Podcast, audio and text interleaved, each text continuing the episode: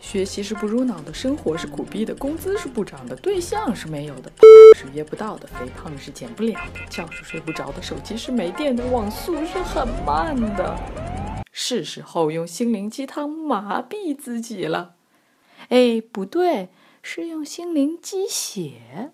用真善美的心理知识 PK 假大空的心灵鸡汤，让你在苦逼的生活中继续苦逼，但是清醒。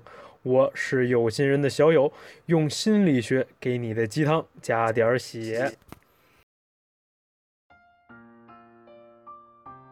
Hello，各位老友，大家好，欢迎收听有心人电台，我是有心人主播小金。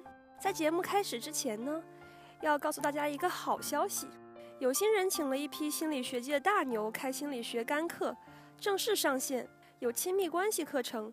包括婚恋中的吸引力啦，如何更好的理解另一半啦，职场课程，包括怎样学习职场可迁移生存技能，怎么定位到自己合适的职业，女性心理学，自我成长类课程等等。讲者都是知乎自选集作者、资深心理咨询师、心理分析师、心理科普书作者。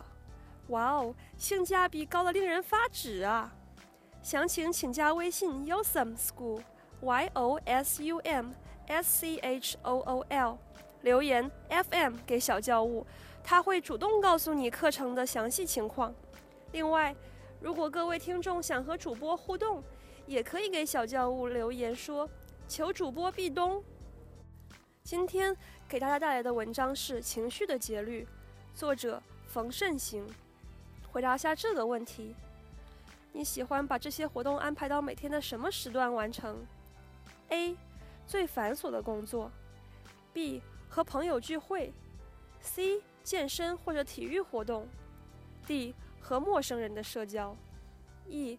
品尝美食。F. 小憩或者休息。G. 照顾孩子。H. 做家务。I. 逛商场血拼。有些人回答不上来。他们会说，工作来了就要立即处理，朋友来了就要热情招待，有时间才能健身或者外出旅行，但大部分时间都被繁重的工作和生活充满了。我看过有些人的计划表，他们会把最重要的工作放到早上的第一件事，也会把记忆单词放到下午的空闲时间，还会在晚饭后和朋友聚聚，再嗨到半夜。看起来是很多人的生活节奏啊，可是这样真的好吗？早晨起来有起床气，即使消除了前摄抑制的影响，在消极情绪的影响下，工作效率也不一定很高。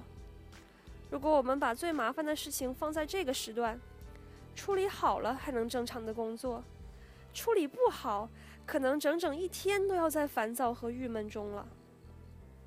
下午两三点的时候。可能是一天中最悠闲的时候，有些人的工作已经过半，有些人的工作还未开始。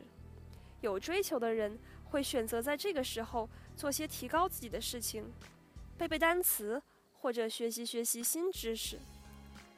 然而这段时间也恰恰是挫败感最强、耐心最差的时间，是和早晨相似的消极情绪高峰。意味着工作和学习效率的下降，甚至影响了以后的学习热情。晚上呢，则是最疲劳的时间，情绪逐渐转向平稳。这个时候，嘈杂的聚会环境和觥筹交错，会让已经逐渐休眠的身体更加疲惫，情绪呢却被不恰当的调动了起来，兴奋了。有些人会在床上辗转反侧，矫情万分；有些人迅速的睡着了（括号喝醉了）。